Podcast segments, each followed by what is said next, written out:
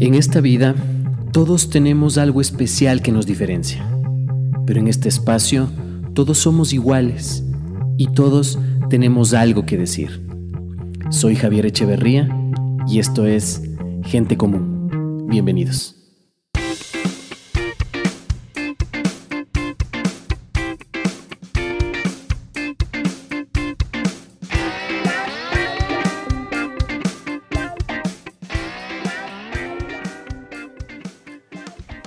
Buenos días, buenas tardes o buenas noches, no importa dónde, cuándo o a qué hora estás escuchando esto, lo importante es que lo estás escuchando. Muchísimas gracias.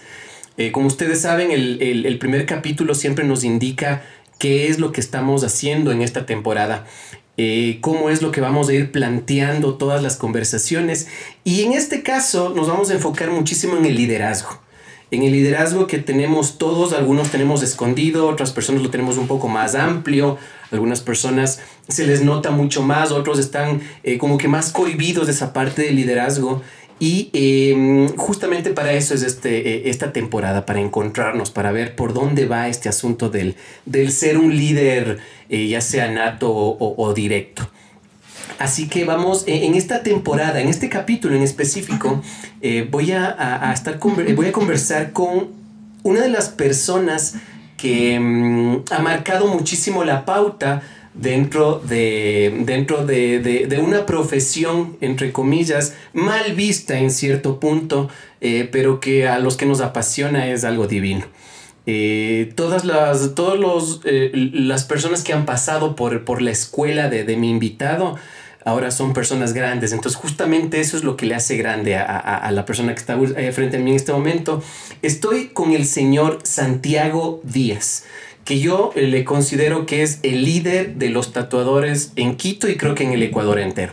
Así que Santiago, muchísimas gracias por, por abrirnos la puerta de tu, de tu taller, de tu, de, de tu sitio de trabajo, de tu, de tu vida en especial, creo, ¿no es cierto? Sí, bueno, gracias Javi y a ustedes por, haber venido a visitarme.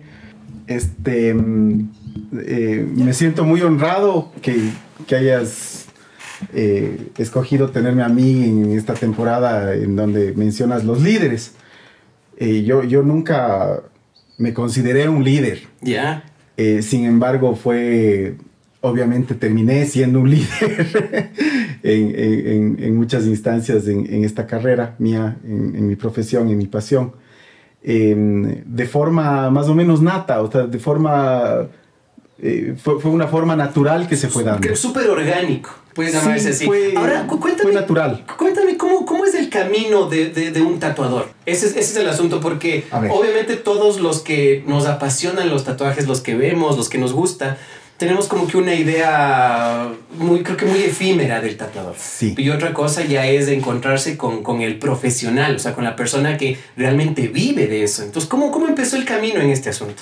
A ver, en, en, mi caso, porque no puedo decir que es el caso en general, no, no podría decirte eso, pero en mi caso fueron dos instancias de mi vida que, que marcaron muchísimo el hecho de que eh, yo camine el camino que, que he venido recorriendo, porque fue yo, yo considero que en la vida uno hace lo que está ya escrito hacer.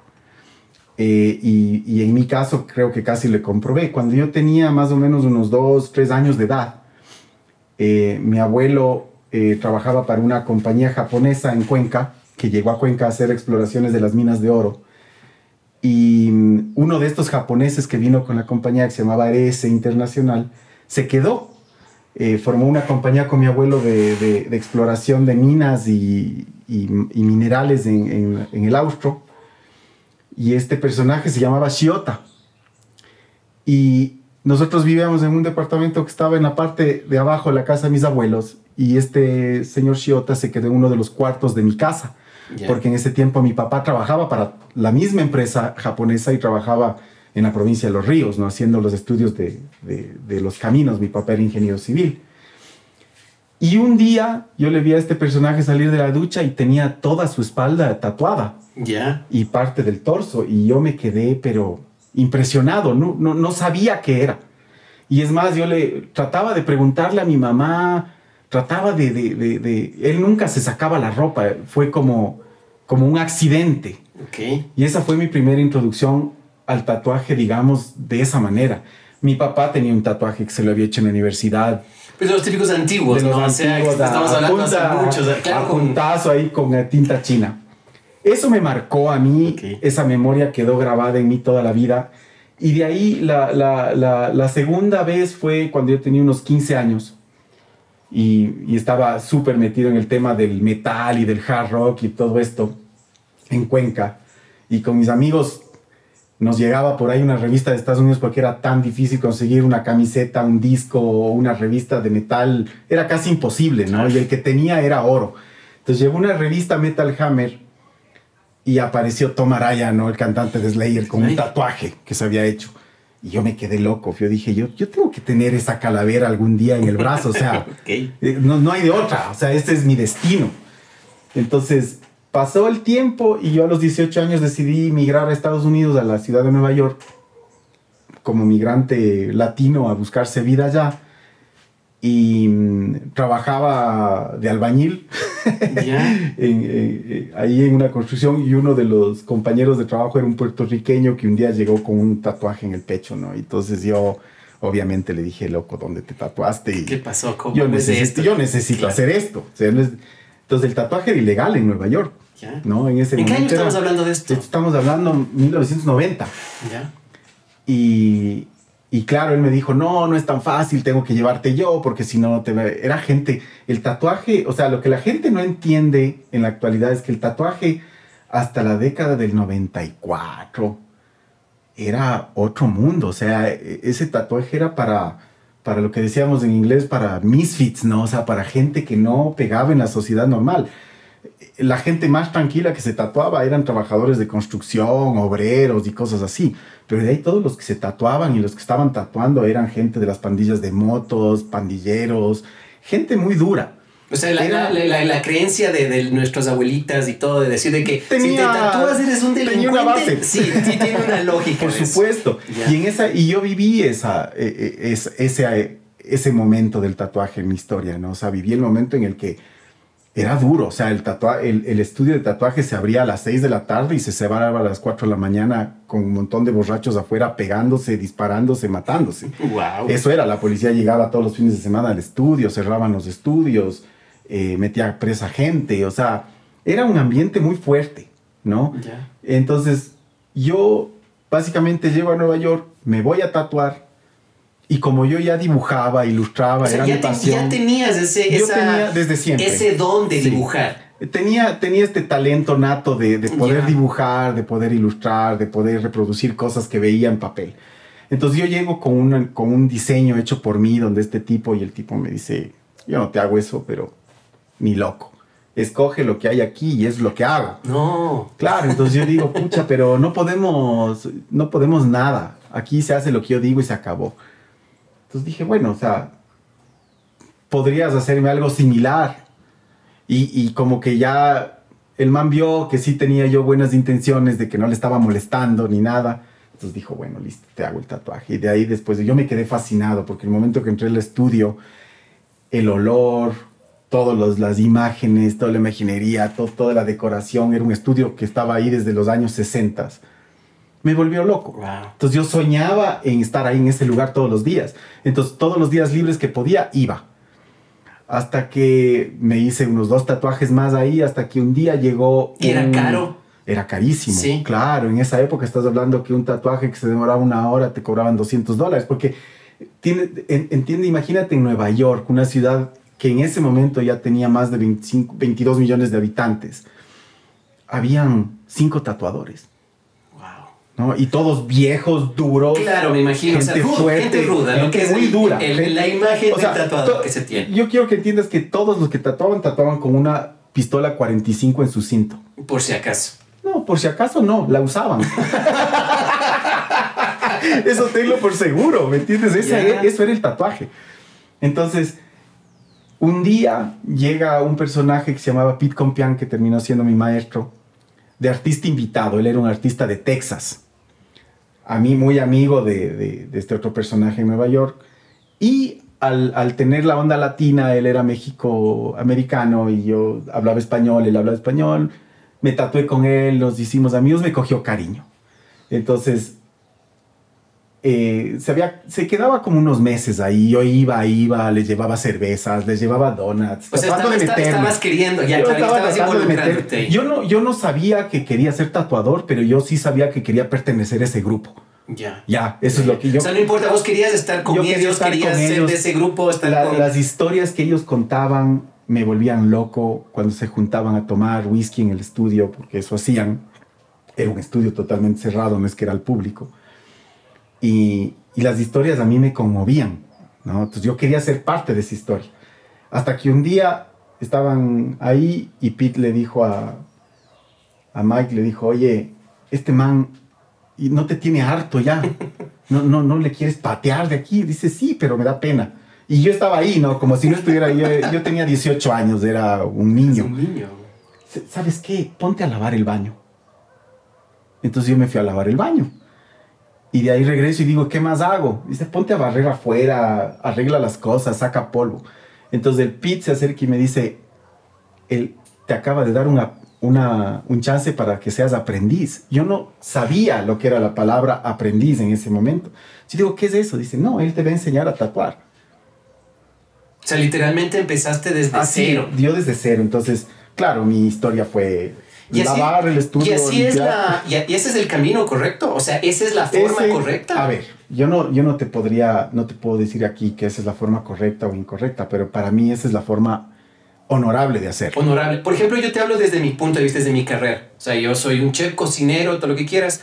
Em, se, se, se, tiene en el ambiente gastronómico de que tienes que ser steward, o sea, el que lava los platos y el claro. para llegar a ser un buen chef. Por Es que si tú no sabes las, o sea, si tú no sabes cómo funciona, que cómo está un plato bien lavado, ¿cómo puedes llegar a preparar ese plato para darle de comer a alguien algo exquisito, algo excelente? Para mí es totalmente necesario. Lamentablemente es una situación que se ha perdido con los años, por lo que ha evolucionado tanto el tatuaje a lo que es ahora, se ha industrializado, se ha estigmatizado de tal manera que ahora, o sea, una niña compra un kit de tatuaje en cualquier lugar y empieza a tatuar a las amigas, sube unos videos de Instagram con música chévere, unos filtros y es famosa. Y ahí tienes muchísimo. Y ya tienes tatuadores, entiendes? Entonces ahora es como... Y yo no juzgo, no, no, no, por, por mi condición actual de, de conciencia, no juzgo, no, no, no ataco nada de eso, pero no comparto. ¿Y en algún momento lo atacaste? Totalmente. Sí. Totalmente. En algún momento, cuando. Eh, retomemos un toque. Estás en Estados Unidos, aprendes a tatuar. ¿Cuándo vienes a Ecuador a, hacer esto que eres ahora? Yo, yo en el año 92 empiezo ya a tatuar. Ya. O sea, llevo 30 años tatuando. En el año 92 yo empiezo a tatuar en, en Nueva York de forma ilegal, obviamente, como todos lo hacían. Y a los dos años de eso, en el 94, Pete me lleva a trabajar en California. Y se vuelve mi maestro, porque él ya me enseña verdaderamente todas las, las, cosas por saber. La parte técnica. Más, más allá de la parte técnica, las cosas que nadie conoce ahora del tatuaje. ¿Ya? En esa época no es como ahora que vos abres una página web y encuentras pigmentos, agujas, máquinas, etcétera, etcétera, etcétera. No, en ese tiempo el tatuador hacía sus pigmentos, soldaba sus agujas. Hacía las máquinas, ¿no? yo, sigo haciendo, yo, sigo haciendo máquinas. Tus máquinas, wow. Entonces, eh, yo sé exactamente qué le pongo a mi cliente.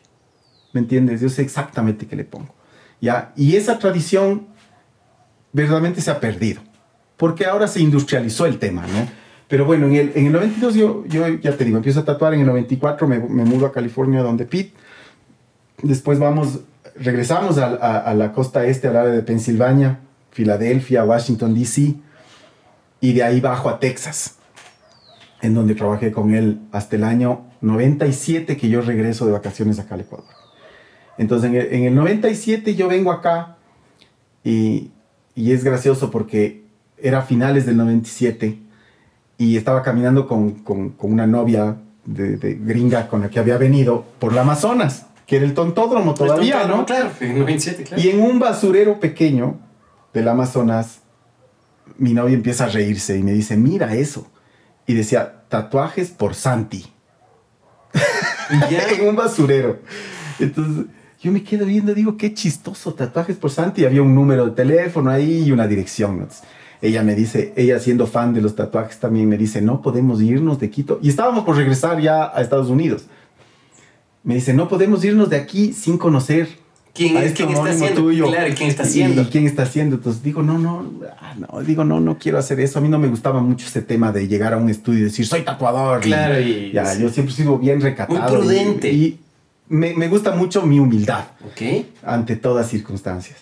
Entonces, no, y ella insistía, insistía. Entonces, bueno, terminamos en, en el espiral, en un local que estaba forrado de recortes de revistas de tatuaje. No, y súper raro. Entonces digo, no, esto es nada que ver, o sea, nada que ver a lo que yo estaba acostumbrado. Claro, vienes de Estados Unidos. o sea. Y entonces abre la puerta y sale un loco ahí, Santiago Terán, que, que fue mi socio, la el primer tatuador que yo conocí acá en Quito. Era abogado, ¿no? No es abogado, ahora es fotógrafo, creo. Ya. Ya. eh, y me dice, no, ¿en qué te puedo ayudar? Que ni sé qué. Entonces digo, no, no, estábamos viendo nada más. Entonces el man me dice, ah, puta, yo soy tatuador. Eh, y bueno, me cuenta una historia ahí que ni, la, ni, ni el tercio era verdad. bueno, pero nos hicimos amigos. Y mi novia estaba con camiseta manga corta y tenía un montón de tatuajes míos. Entonces el loco les ve y dice, ¿quién te hizo? Y, él- y ella le dice, él, él también es tatuador. Bueno, él organizó para que yo conozca a los tatuadores que había en ese momento acá, que eran cinco. Era él, era Eduardo Olivares, un chileno, muy amigo claro, mío, el caracol. un- uno de mis mejores amigos de la vida. Em, Paquito de Tatuquito, Mauricio Naranjo y otro chico que se llamaba Roberto Guevara. Ya. Esos eran los tatuadores de Quito, ¿no? Entonces, bueno, yo, yo, ya todos así, ¿no? Y, y, y cómo aprendiste, y bueno, y todo esto. Y todos total. ellos tenían una escuela similar a la tuya. Sí, no, nada. Nada que ver. Nada. Ellos, o sea, todos ellos lo que hicieron es. En algún momento de la vida ya empezaron a llegar acá cosas de algo de tatuaje en el centro, había unas revistas. eh, tenían algún conocido en Estados Unidos y pidieron los kits de tatuaje, ¿no? Que te vendían dos compañías en Estados Unidos, que eran basura. Nosotros les llamábamos, en vez de máquinas de tatuar, pisapapeles. ¿ya? Entonces, ellos todos trabajaban con ese material, trabajaban en alfombras, no tenían idea de lo que estaban haciendo, hacían unas cosas terribles. Entonces digo, no, pues, o sea, yo, yo me medio me, me digo, o sea, a ver, digo, ¿de qué me sirve saber lo que yo sé si en mi propio país no les puedo dejar algo a estos manes para que hagan las cosas bien, ¿no? Entonces les digo, a ver, chicos, no, lo que están haciendo ustedes no es tatuar, es dañar gente. Ya les digo de entrada. Entonces yo siempre he sido muy directo y muy seguro cuando digo las cosas, porque digo la verdad. ¿no? Claro, estás Trato de haciendo. no o sea, mentir. eh, fíjate que desde ese punto vos ya estás marcando. El liderazgo. Estás marcando un liderazgo, Sí, exactamente. sin Entonces. Claro, exacto. Entonces no es, no es algo de suerte, o sea, es algo de valientes, ¿me entiendes? Sí. Entonces yo ahí les digo, pero, pero mi intención era, obviamente, ¿me entiendes? Eh, acercarme a ellos de la manera correcta y decirles, chicos, para mí es importante eh, sentir una empatía por lo que están haciendo y que lo hagan bien. O sea, que al menos en el Ecuador haya buen tatuaje, ¿me entiendes? Entonces, les cojo a ellos, les reúno en el estudio de Santiago y les digo, vean, tienen que hacer las cosas así, asado, cocinado, tienen que subir esto, este otro, este otro, este otro, este otro. No pueden seguir haciendo lo que están haciendo, tienen que utilizar otro tipo de materiales, tienen que utilizar otro tipo de agujas. Este pigmento vale huevo, este pigmento no. eh, ¿Me entiendes? Esto es lo que necesitan hacer. Entonces, bueno, ellos perdidos eh, aceptaron, ¿me entiendes? El- el- el- la información que les estaba dando. Entonces, todos ellos me tienen mucho cariño por eso. Pero qué bueno Y- que, que en el. en- igual, vuelvo al tema personal mío. Cuando vos te encuentras con profesionales, entre comillas, gastronómicos, uno tiene el ego más grande que el otro. y siempre es así. Sí, pero qué bueno que vos te encontraste con estos cinco personajes que estuvieron dispuestos a Totalmente. escucharte, ¿me entiendes? Pero más que nada en ese tiempo, o sea, Javi, quiero que entiendas que no había ni ego. Porque No, ellos ¿por qué no? sabían verdaderamente que no, no, No, tenían idea de lo que estaban haciendo. Ah. ¿Ya? Entonces no, no existía ese ego entre nosotros, ¿ya? Y, y yo nunca les demostré a ellos un ego por encima de, de, de- O sea, de lo que... nunca te- o hacerles te- te- sentir menos, no. Nunca dijiste, yo "Soy el quería mejor". que ellos igualen sus conocimientos a lo que yo tenía. Vos para sabías que eres el mejor. yo no me consideraba el mejor, yo solamente me consideraba una persona con muchísima más suerte al haber tenido acceso a toda esta información de tanta gente en Estados Unidos. Yo siempre me considero una persona súper suertuda, ¿ya? Y bendecida, porque no cualquiera iba a tener esa accesibilidad a esta información y a estas personas que me dieron todo ese conocimiento, ¿me entiendes? Entonces yo me sentía en la obligación de compartir. Cautelosamente, obviamente yo no les di toda la información. del mundo, me imagino, pero, ya, pero diste las pautas generales que podrían haber hecho pero sí encontrar el camino. Cambié la forma en la que ellos trabajaban y se vio, se vio eso con el tiempo, se vio, se vio que ellos empezaron entonces, inclusive yo después, las veces que venía, les traía máquinas ya buenas, pigmentos buenos y les, y les vendía y no me ganaba plata, soy sincero, o sea, no es que yo compraba en 100 les vendía en 200, no, les decía, loco, mira, traje esto, toma, tengan buen material y hasta ahora tienen esas máquinas los chicos, o sea, hasta ahora estuve hace poco en una convención y el Mauricio estaba con él conversando largo y me presenta un pelado que no conocía que está todo y me dice, este es de Santi Díaz. Él trajo las Magnums al Ecuador.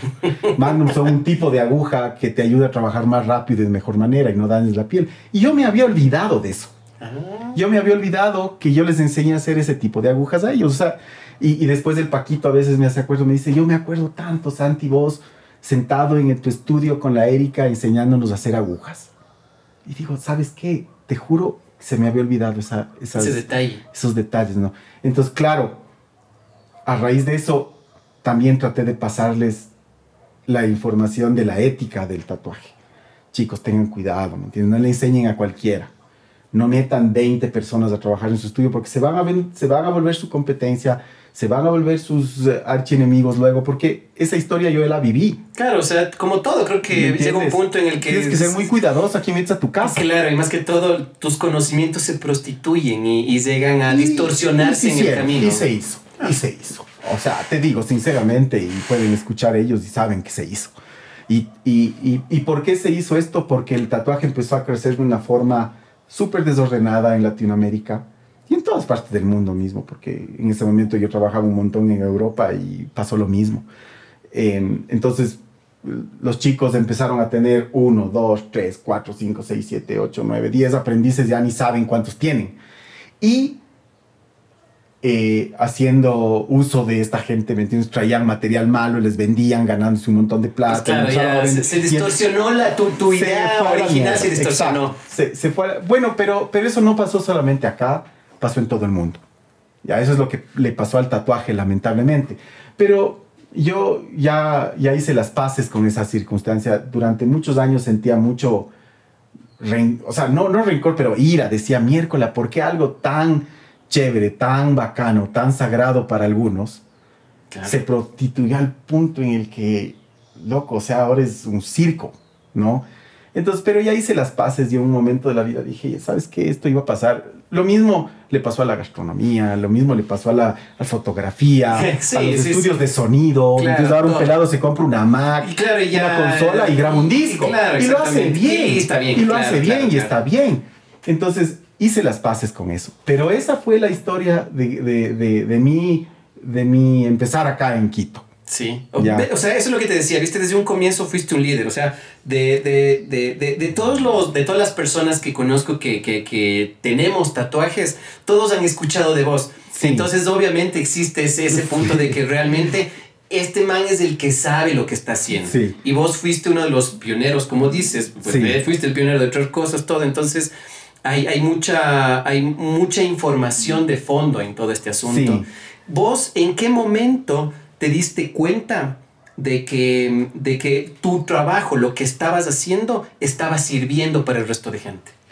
A ver, verás, yo durante muchos años eh, consideré el tatuaje primero como un estilo de vida, ¿no? De rebeldía, de, de ser diferentes a, al resto, de tratar de marcar una diferencia.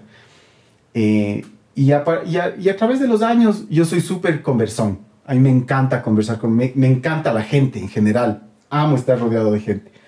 Entonces, con todos mis clientes, no te puedo decir que con algunos, porque es con todos, yo establezco a lo, a lo largo del tiempo hasta una amistad, ¿ya? Una amistad, un cariño, un respeto.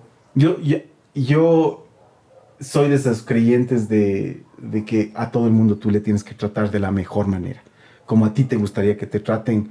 Si vas a comprar un alfiler o vas a comprarte un penthouse de 10 millones de dólares, ¿me entiendes? Entonces yo he aplicado eso toda mi vida, entonces hay mucha gente que me conoce por eso, por el, por el trato que le doy, por el...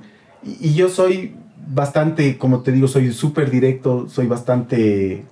Eh, tengo mis principios bastante como marcados, ¿no? Entonces yo, no, yo no me dejo llevar muy fácilmente por un lado, no, no soy muy influenciable. Entonces yo me di cuenta de que empecé a, hacer algo bueno con el tatuaje cuando había gente que me escribía después de un tatuaje que me decían, Santi, gracias. O sea, gracias porque no solamente fue el tatuaje, fue la hora o las dos horas que estuve conversando contigo, fueron como una terapia para mí. Y a raíz de eso, esto me pasó hace unos 20 años, cuando iba tatuando, unos 10 años, decía, bueno, terapia, terapia, y esta terapia, y había gente que me decía, vos eres como el psicólogo, y vos eres como, el, este, yo le confío todas, yo te he contado cosas a vos que no le he contado a nadie. Empecé a estudiar psicología, empecé a estudiar de forma autónoma, claro, me, interesé por un montón de, de, de, los temas psicológicos, del, del psicoanálisis, y me metí a hacer eso. Y empecé a aplicar mis conversaciones con mis clientes de forma casi como tratar de ayudarles a sanar. Entonces, en ese momento yo digo, bueno, el tatuaje lindo, chévere, que se ve del putas, ¿me entiendes? Que se ve súper bien, la calidad, que ves la aplicación perfecta, lo pueden hacer muchísima gente. Pero tú puedes tener un súper tatuaje y acordarte de que el tatuador fue el tipo más pesado, un Pepe Cortisona completo, un, man egocéntrico, un narcisista loco, ¿me entiendes? Que, que te dio la experiencia no tan buena como podía haber sido.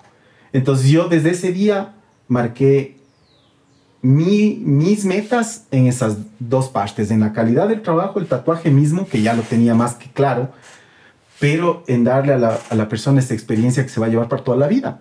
Porque vos te vas a ver el tatuaje el resto de tu vida y te vas a acordar de lo que pasó en ese momento. Claro, te vas a acordar de que lo pasaste bien, o lo que vos dices, o que... O te eh, topaste con un narcisista egocéntrico, maldito, que no le quieres volver a ver nunca más. Claro, es hijo de su puta madre, me hizo pasar mal, pero tengo algo pero bonito. el tatuaje era lindo. Exacto. Pero no, es completo. Claro, claro, claro. Pues es el, servicio completo, entre comillas. Más allá es la experiencia y la memoria que te llevas, ¿me entiendes? Que, que si vos tienes, en, en mi experiencia, si vos tienes una legítima, buena experiencia en, en cualquier circunstancia, eso te ayuda a sanar.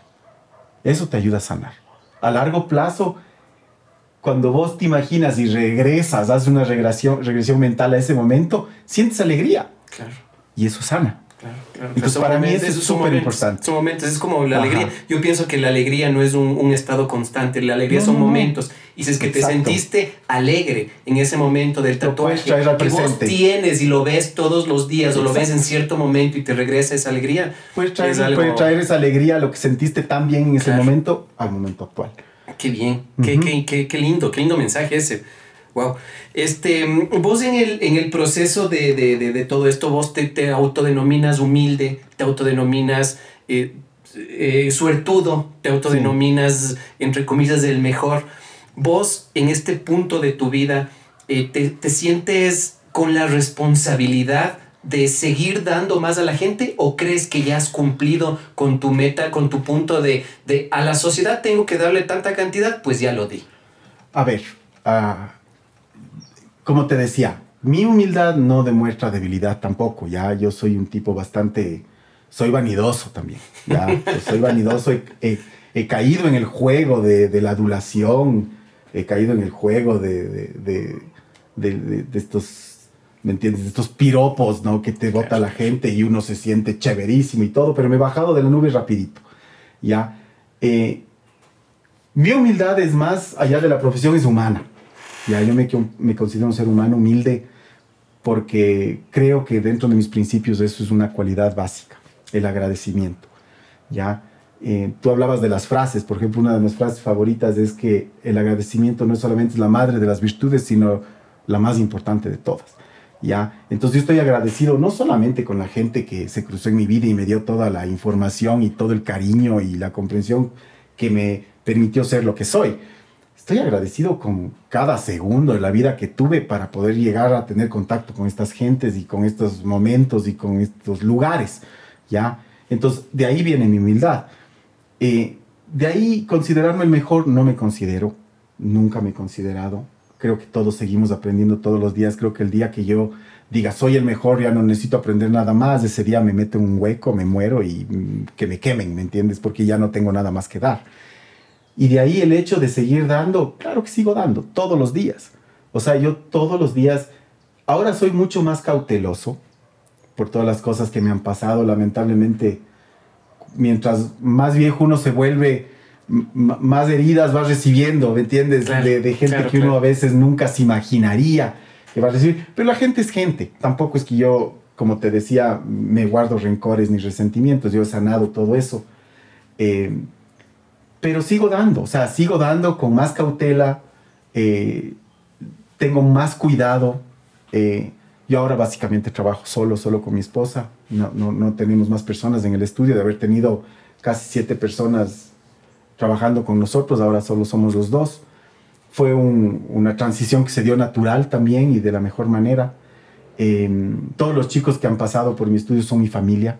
Ahora, con respecto a eso, ¿cuántas de, de, las personas que han estado con vos, que, a cuántas personas vos has enseñado a tatuar? Así a grosso modo. Verás, te voy a decir la verdad. Yo he tenido en mi vida dos aprendices. ¿Solo dos? Solo dos. Erika y Juan Carlos Rodríguez. Ellos son mis dos. Yo, yo, que yo puedo decirte. Que, que yo les enseñé. Desde cero. O sea, ellos vinieron sin saber coger ni una máquina, ni conocer una aguja de tatuaje, a ser grandes tatuadores. Entonces, a ellos yo los puedo considerar mis aprendices. De ahí viene Byron Ceballos, que es un artistazo, uno de mis favoritos aquí en el Ecuador, que él ya llegó tatuando. Entonces, ya le tuve que desenseñar para volverle a enseñar. Entonces, él también, a ver, él, todos estos chicos a mí me dicen padrino, ¿no? Entonces, y es gracioso porque sí, de ahí está el Samuco, Daniel Martínez, están otros chicos que con los que tuvimos buenas, malas experiencias y aprendieron de mí. Y todo lo que saben, saben porque se les abrió la puerta en el estudio. Pero no los puedo considerar mis aprendices porque no, no se culminó ese proceso, ¿me entiendes? No se empezó ni se culminó. O sea, fue, un intermedio. Pero todos, todos aprendieron conmigo, o sea, todos marcaron un antes y un después una vez que entraron a Diablo Loco. Ya. Ya, o sea, ellos entraban tatuando medio pelo y salían como son ahora. Claro, o sea, ya... ¿Me entiendes? Grandes, grandes tatuadores. Entonces, alguna vez eh, es chistoso porque un cliente amigo decía que había estado conversando con un tatuador de acá local y decía a la final todos somos hijos bastardos del santo. Se todos. Y, y, yo esa vez me reí y decía, no, no, no considero, dice, y él me decía, no, sí, pues me dice, porque vos al final, cuando viniste al Ecuador, les enseñaste lo que, lo, lo que sabían y no sabían a estos manes. Y esos manes enseñaron a todo el resto. Claro, se fue. Toda la final es verdad, todos son hijos bastardos del Santi, ¿no? Entonces, pero yo te digo, o sea, yo tenía gente, chicos que venían de otras ciudades, inclusive de Perú, de Colombia, que me vinieron a visitar, me decían, Santi, ¿cómo hago esto? ¿Cómo esto? Y yo les daba la información. Les daba la información porque se tomaron el tiempo y agarraron los huevos de venir y... Y, preguntarte, claro. Pero también eso, es importante también, o sea, el saber de que yo tengo muchas ganas de aprender cierta cosa. Claro. Y, y puedo llegar donde vos y, y que vos puedes ser un, un, cabrón y decirme, no, loco, sal de mi... De mi... No, y, y créeme que sí, un cabrón o sea, créeme que ha habido gente que no, que yo no he considerado que se merece ningún tipo de información mía ni tiempo y le he dicho, brother, no tengo tiempo ahorita. De la forma más respetuosa, porque yo no soy una persona maleducada ni, ni, ni respetuoso, pero he dicho, no, no tengo tiempo. Y cuando ha, ha habido una insistencia, he dicho, escoge, no quiero o no puedo. Ya. Entonces ahora, por ejemplo, mucha gente que se enteró de que ya trabajo solo me escriben, no, ah, Santi, estoy a las órdenes cuando quieras, puedo ayudarte en el estudio, ve, hermano, no tengo espacio. Y es la verdad, ¿no? Tú ves lo que es esto. Sí, sí, sí. Esto es hecho para dos personas y así nos vamos a quedar por ahora. O sea, así soy feliz ahora. Esto, esto que vos dices de, de que todos son tus hijos bastardos, así. Eso pesa. Pues no dije yo, ¿no? Sí, o sea, pero, como lo estamos planteando ahorita, ¿eso para vos pesa? A ver, pesa de que, de que yo veo que el tatuaje en el Ecuador revolucionó de una manera loquísima, ¿no? Eh, a mí me da orgullo ajeno verle, ver los trabajos de los chicos que trabajaron conmigo y ver que tienen una calidad que no le pide favor a nadie en ninguna parte del mundo. Entonces, sí, me, sí eso me llena de orgullo. Me llena de orgullo y más que nada, eh, sentir el cariño de ellos, seguir sintiendo el cariño de ellos y el respeto de ellos para mí es súper importante. Eso me, me, alimenta el ego ese que tengo atrás guardado. Claro, claro. Pero de una forma sana. Claro, claro. O sea, ¿no? es, esa, no, no, es ni ego ni vanidad, es ese orgullo. Es ese orgullo de cariño, ¿me entiendes? De decir, oye, eh, valió la pena. Valió la pena haberme tomado el tiempo, haber sido así asado y cocinado con ellos o, o, o haberles dado la información que les, dio, les di, valió la pena. ¿no? Entonces sí, sí, eso a mí me, me llena de, de, orgullo y de alegría ver, o sea, cada vez que los chicos suben cosas al internet, las fotos de sus tatuajes, yo siempre soy el primero en, en decirles qué chévere, ¿me entiendes? Porque al fin de cuentas estoy festejando parte de lo que yo di también. De lo que vos diste. Ajá. Claro.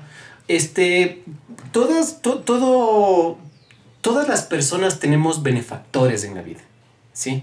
Vos en algún punto de tu vida, después de, de, de, hacer lo que podías, donde estabas y con lo que tenías, hubo un benefactor que te dijo, loco, verás, tienes que, vamos a plantearte tu vida de esta forma. ¿Y vos te adaptaste a eso? Claro, no, no solo uno, Javi, hubieron decenas de benefactores. Es lo que yo te digo, yo, yo soy un fiel creyente de que nadie se, hace, nadie se hace solo en este mundo, ¿no? O sea, yo, me río cuando me dice, conozco a veces gente que dice, no, yo me forjé solo, yo me di durísimo desde chiquito, solito. Eso es una mentira. Eso es una mentira. Yo también creo eso. Yo creo que eso es un egoísmo. Por, pues, siempre eso es un narcisismo. Siempre necesitas de alguien. Siempre. Ya sea en la parte. Siempre, eh, sea en la parte económica, en la parte emocional, en la parte romántica, en la parte de lo que vos quieras. Siempre necesitas de alguien. Para, y mucho más en un, en un proyecto que te va a dar de comer. Para empezar, somos hijos de nuestros padres, pues. o sea, para empezar, somos hijos de nuestros padres. O sea, nadie se hace solo en este mundo. Cuando vos les dijiste a tus papás, esto voy a hacer. Uf, tres años de no hablar con ellos. Así, de duro? Esa fue la respuesta. Así no, de o sea, o sea, yo te digo, mi papá tiene ya va a cumplir 80 años y hasta el día de hoy yo sé que él detesta con toda su vida mis tatuajes y lo que he hecho en mi vida porque ve en contra, a pesar de que él tenía un tatuaje, eso que te iba a, decir. a pesar de que él en algún momento de la vida sintió esa rebeldía, sintió esa, es, es, esa, esa, esa es, ese sentir de decir, voy a hacerle mío a mi cuerpo, me voy a marcar, ¿no? Porque es el acto del tatuaje, ¿no? Es tomar ese individualismo al punto extremo de decir, yo me voy a decorar permanentemente, que es el acto más humano que hay. Por eso somos humanos, ¿me entiendes? Nos diferenciamos de los animales con el hecho de la decoración, del individualismo, de pensar diferente que el resto. Eh, no, el man hasta ahora no. O sea, ahora ya obviamente son mucho más, digamos que comprensivos. Pero es que también eh, eh, tal vez es comprensivo porque te vieron triunfar. ¿Qué pasa si no habías triunfado en esto? ¿Qué pasa si estabas en Estados Unidos, empezabas a tatuar y de pronto decías, creo que no mismo está huevada. ¿Qué pasa ahí? No me hubiera podido imaginar. Yo, yo, no soy mucho de las personas que trata de plantearse una realidad alterna, a la que he vivido, porque verdaderamente, como te digo, uno, una de mis creencias más grandes es que todo está escrito, todo está escrito. para cada uno. Eh, pero a ellos les costó más el hecho de que yo haya sido exitoso haciendo algo que no les, que no les gustaba para nada, que, que, detestaban. Entonces claro. yo, yo, pienso que eso, mi mamá muchas veces me decía, prométeme por Dios que ya no te vas a tatuar más. Decía, bueno, prométeme vos que vas a dejar de comer. para mí es eso. O sea, claro yo no, es, no puedo claro. prometerte algo que viene natural a mí. O sea, no, no, puedo, no, no puedo prometerte algo que me va a hacer infeliz. ¿Hasta ahora te tatúas? Sí, sí. ¿Todavía bueno, te este, tatúas? Sí. No, no me he tatuado últimamente porque por, todo, claro, por un proceso de salud, pero pero no, apenas pasa esto, ya está hablado lo que me voy a hacer. O sea, no, sigo qué tatuándome. Chévere, qué chévere, qué bueno. Oye, este, el, el conocer a gente, a, a estos líderes en, en sus, en, en, sus caminos, el conocer el, el, los procesos que han tenido en todo esto, eh, vos, ¿en quién te, quién puedes decir que fue tu líder? Porque obviamente todos van a decir aquí, el Santi Díaz, puta, mi maestro, el Santi Díaz, yo conocí esto, esto, esto. Lo... Para yo, vos, por ejemplo, ¿quién puedes decir, ok, mi líder fue tal persona o tales personas? Para mí, Pete Compián, este, este México americano que te digo que, eh, que él fue el que más se apoderó de mí. ¿Y hablas con él todavía? Eh, hace mucho tiempo que, que, ya hemos perdido contacto, él tuvo algunos problemas personales y no, obviamente no, no podía comunicarse más, pero em, sí, o sea, hasta, hasta hace un par de años, Todo casi bien. todos los meses, un mensaje de agradecimiento y de recuerdo, ¿no? Pero, pero para mí él fue la persona que a mí me sacó de un, de un lugar en el que podía haber estado todo el mundo. ¿Me entiendes? Genérico. Claro. Y me dio algo especial.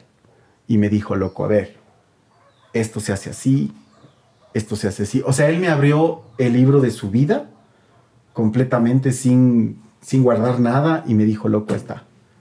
Toma. En cuanto al tatuaje y en cuanto a, a una a un cariño así de, de verdad como a hijo, ¿no? Como, como, como si él me hubiera adoptado, de verdad. Entonces él, él, él me, me dio esa, esa me- me mo- y me mostró el liderazgo que él tenía, o sea, el ambiente que había en el estudio era lo que yo siempre reproducía en mi estudio. Él era una persona alegre, tenía sus falencias, obviamente, como yo también las he tenido. Como todos, creo. Todos nos equivocamos.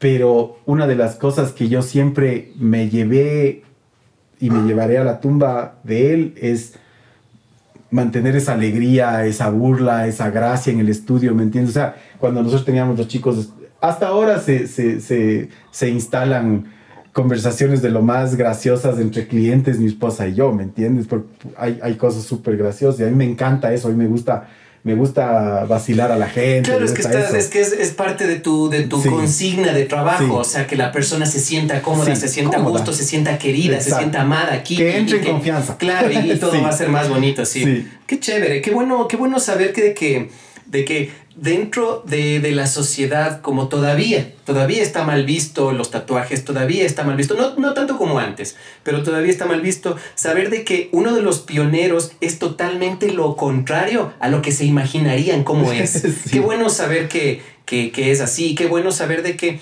vos estás eh, o criaste muchas personas bajo tu consigna. Entonces me imagino que muchos de los de los talleres de tatuaje, Es no, no es un taller de tatuaje, es un hace, es un estudio. estudio, En los sí. estudios de tatuaje eh, tengan la misma consigna tuya. O sea, yo creo que esa escuela se, se llevaron. Además, yo siempre fui muy, como te digo, cauteloso en, en, en- en permitir quién entraba en nuestro círculo, en nuestra familia, porque es una familia. Y todos tenían la misma, las mismas cualidades, una un poco más arriba, un poco más abajo, pero todos eran similares, ¿me entiendes? Eran gente que tenía más o menos eh, la misma manera de ser que yo. Yo, yo siempre he buscado similares en ese aspecto. Como te digo, o sea, hay unos que eran mucho más introvertidos, otros más extrovertidos, pero ese es una- un tema ya generalizado con humanidad. Pero sí, o sea, yo siempre precautelé mantener esa relación de, de, de, de jerga, ¿no? De, reírnos, Claro. de disfrutar el día de trabajo, de que no sea solo llegar y trabajar y tatuar y irse, o sea, nunca, nunca quise eso. Y eso es lo que yo aprendí con Pete, o sea, yo llegaba al estudio y le veía a él y decía, "Es- hoy va a ser un buen día. Claro, Y porque él ya no- veías, te claro, eso. Y él no pasaba mucho tiempo ya en el estudio al final. eh, pasaba haciendo más co- pasaba más fuera del estudio. Él me, él me confió a mí la- el, el estudio. Pero yo cuando él llegaba era como que, chuta, ya me hiciste el día porque hoy nos vamos a reír hasta las 4 de la mañana, ¿me entiendes? Sin parar. En algún punto, una vez más desde mi perspectiva, la gastronomía dejó de ser un arte oficio y se convirtió en un arte ciencia. En el momento en que se hizo un arte ciencia, se empezó a tener escuelas, a tener eh, universidades y todo esto, la parte gastronómica. Sí. ¿Qué pasa si la- eh, con el tatuaje pasa exactamente lo mismo? Si empieza una carrera universitaria de tatuador o un instituto que te enseñen a tatuar todo y vos estás a cargo de eso, ¿qué les dirías a todas las personas que se inscribieron para ser tatuadores? Para empezar, yo jamás pertenecería a un, a un instituto que vaya a enseñar a tatuar por mis principios de ética profesional. Jamás lo haría. Yo no considero que el, el, el- ah, el tatuaje también se ha vuelto un arte ciencia, como estábamos hablando. Todas nuestras áreas artísticas, profesionales que antes se aprendían de tal o cual manera, eh, han, han pasado por ese proceso yo creo que por la liberación de la información y la tecnificación a nivel general, ¿no? La tecnología nos ha, ha comido. Pero sí hemos llegado a un punto en el que el tatuaje se ha vuelto una arte ciencia. ¿Por qué? Porque ahora tienes una facilidad tan grande de adquirir materiales que te permiten ya no pensar en las partes más sublimes del tatuaje. O sea, antes vos tenías que saber cómo calibrar esta máquina para que pueda tatuar bien. Ahora tienes máquinas que no necesitas, calibrar. son, es, es, como manejar un auto automático, o un Tesla. ¿Me entiendes? Solo pones la ruta y te llevas ya. Básicamente en eso hemos, hemos terminado con el tatuaje. Entonces es, es, mucho más fácil tatuar. Y tatuar bien. ¿Ya? Pero es lo que yo digo. Yo puedo ver cuando un tatuaje tiene alma y cuando un tatuaje no tiene alma. ¿Me entiendes? Y esa es la gran diferencia. Y vos ves eso vos ves, cuando vos sabes o cuando tienes un cliente coleccionista o un cliente que de verdad siente eso, dice sí, o sea, este man hace un tatuaje lindo, chévere, pero no, no, es como que no te nace, ¿me entiendes? Es como que no, no tiene ahí ese feeling de, un tatuaje hecho, ¿me entiendes? De otra manera, como una manera más, más eh, tradicional, más, eh, más rescatando esos valores que te digo.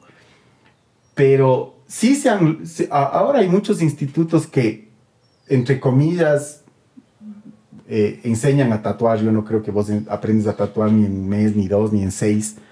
Ya eh, hay un montón de artistas, tatuadores, entre comillas también, que te dan cursos, crash test, cursos así, pum, pum.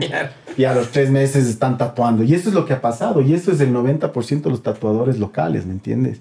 Em, tienes cursos en YouTube. Hay tutoriales y todo. Tienes tutoriales, tienes todo. Eh, yo me sorprendería, no quiero decir que no vaya a pasar porque no, no, no, no tengo esa capacidad, pero yo me sorprendería si es que algún día el tatuaje es reconocido a nivel universitario o académico.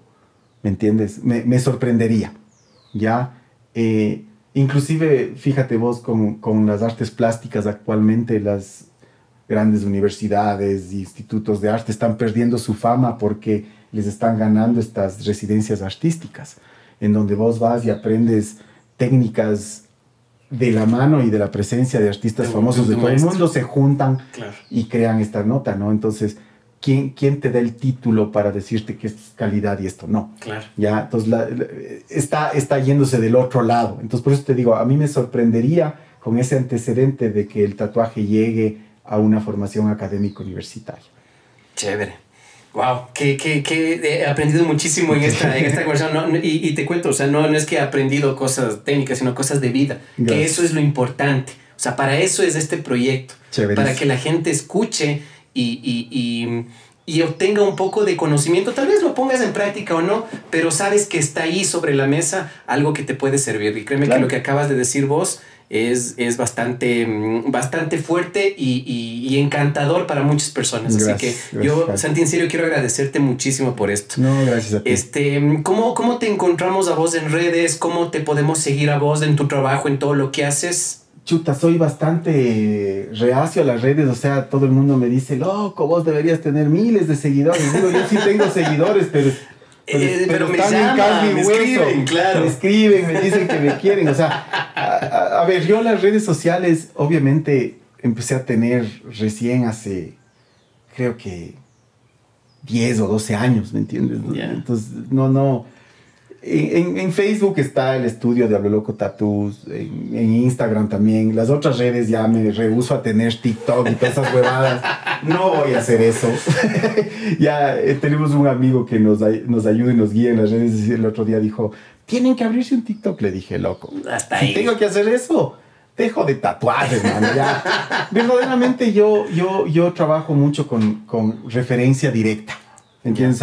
la mayoría de mis clientes son gente que se ha tatuado conmigo y que ven mis tatuajes en vivo. Em, yo soy bastante desinteresado con lo que se muestran en las redes porque creo que es una falsedad con palabras mayúsculas de lo que está pasando. Eh, conozco muy buenos artistas locales, internacionales, todo, que más se concentran en tomar una excelentísima foto para el Instagram que quede bien en el cuerpo de tu... Mm, o lo que le están haciendo es esperar al cliente para que se tomen esa puta foto. ¿Me entiendes? O sea, es una falta de respeto. Claro, claro. Entonces, tú ves las fotos de Instagram de estos tatuajes, son fotos de estudio, entonces puta te llaman la atención y dices, yo me quiero tatuar. Y luego ves el tatuaje y no es ni el 15% la foto de Instagram. Entonces yo prefiero que mis clientes o la gente que se quiere tatuar conmigo vea el tatuaje. Vea el, el, brazo de tu cliente y, y venga. Sí, yo sigo viviendo en los noventas. Sí, sí, sí. Pero chévere, pero, eso, pero eso ha marcado. Y, y gracias a Dios, ¿me entiendes? A mí me va bien. Sigo teniendo trabajo. Como yo siempre les he dicho a los chicos, para todos hay. ¿Ya? Si, si vos te concentras en estar viendo cuántos seguidores y cuántos likes tiene el resto, mejor dedícate a eso, o sea, y deja de hacer. Yo no veo esa nota, o sea, yo, yo veo, yo subo las fotos porque el Santi, este amigo que te digo que nos da, ayuda con las redes, dice, loco, no has movido las páginas, así, ya voy a subir. o, mi esposa me dice, loco, ese tatuaje que hiciste estaba súper lindo, sube la foto. Claro. Y digo, ah, la foto la tomé como la miércoles, porque ya el cliente estaba cansado, cansado de noche. Y todo, claro. Ya me quería ir a dormir, me quería ir a leer, ya. ¿Cuántos tatuajes has hecho? No tengo idea. ¿Así? Pucha, es que es súper difícil de calcular porque en mis inicios yo podía hacer hasta 16 tatuajes en un día. O sea, yo era una máquina de trabajar. En un buen sábado yo me mandaba 16 tatuajes en un día. Yo trabajaba 16 horas seguidas, 12 horas seguidas. Eh, luego, obviamente, durante mi carrera en Estados Unidos, trabajaba en lo que se llamaba un street shop, ¿no? Que era, la gente hacía fila afuera para entrar.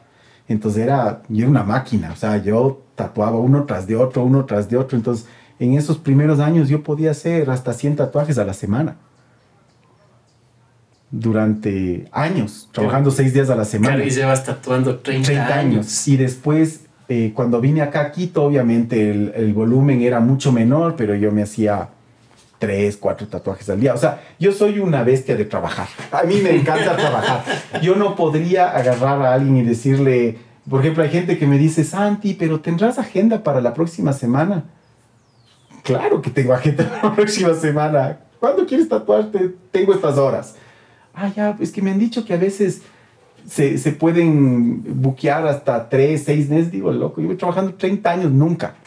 Máximo, ahora que, que, no puedo trabajar dos semanas al mes, te hago esperar 20 días, pero por las circunstancias.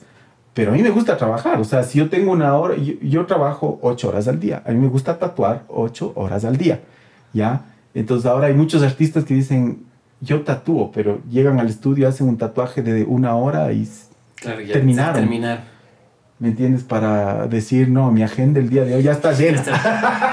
wow. Es como los restaurantes, vos habrás conocido que se auto bloqueaban claro, las justamente mesas para, para crear la expectativa. La expectativa, muchos No, y hay una, una historia súper fuerte de eso, de un restaurante re famoso en México, que en redes se marcaba que está lleno, que está lleno, y hacían full publicidad. Claro. Y ese restaurante nunca existió. Nunca, y, y, y, en Inglaterra hay otro antecedente, ¿no? De este tipo que creó este restaurante en redes y que todo el mundo quería ir y no existía. Claro, ajá. Entonces yo digo, a ver, me parece una muy buena movida maquiavélica de marketing, pero yo no podría vivir Ah, conmigo mismo claro. diciéndote que vos me llames y me digas, oye Santi, me quiero tatuar contigo. Para mí, eso ya yo lo honro al máximo, porque teniendo tanta gente para tatuar, que te quieras tatuar conmigo, yo ya eso honro.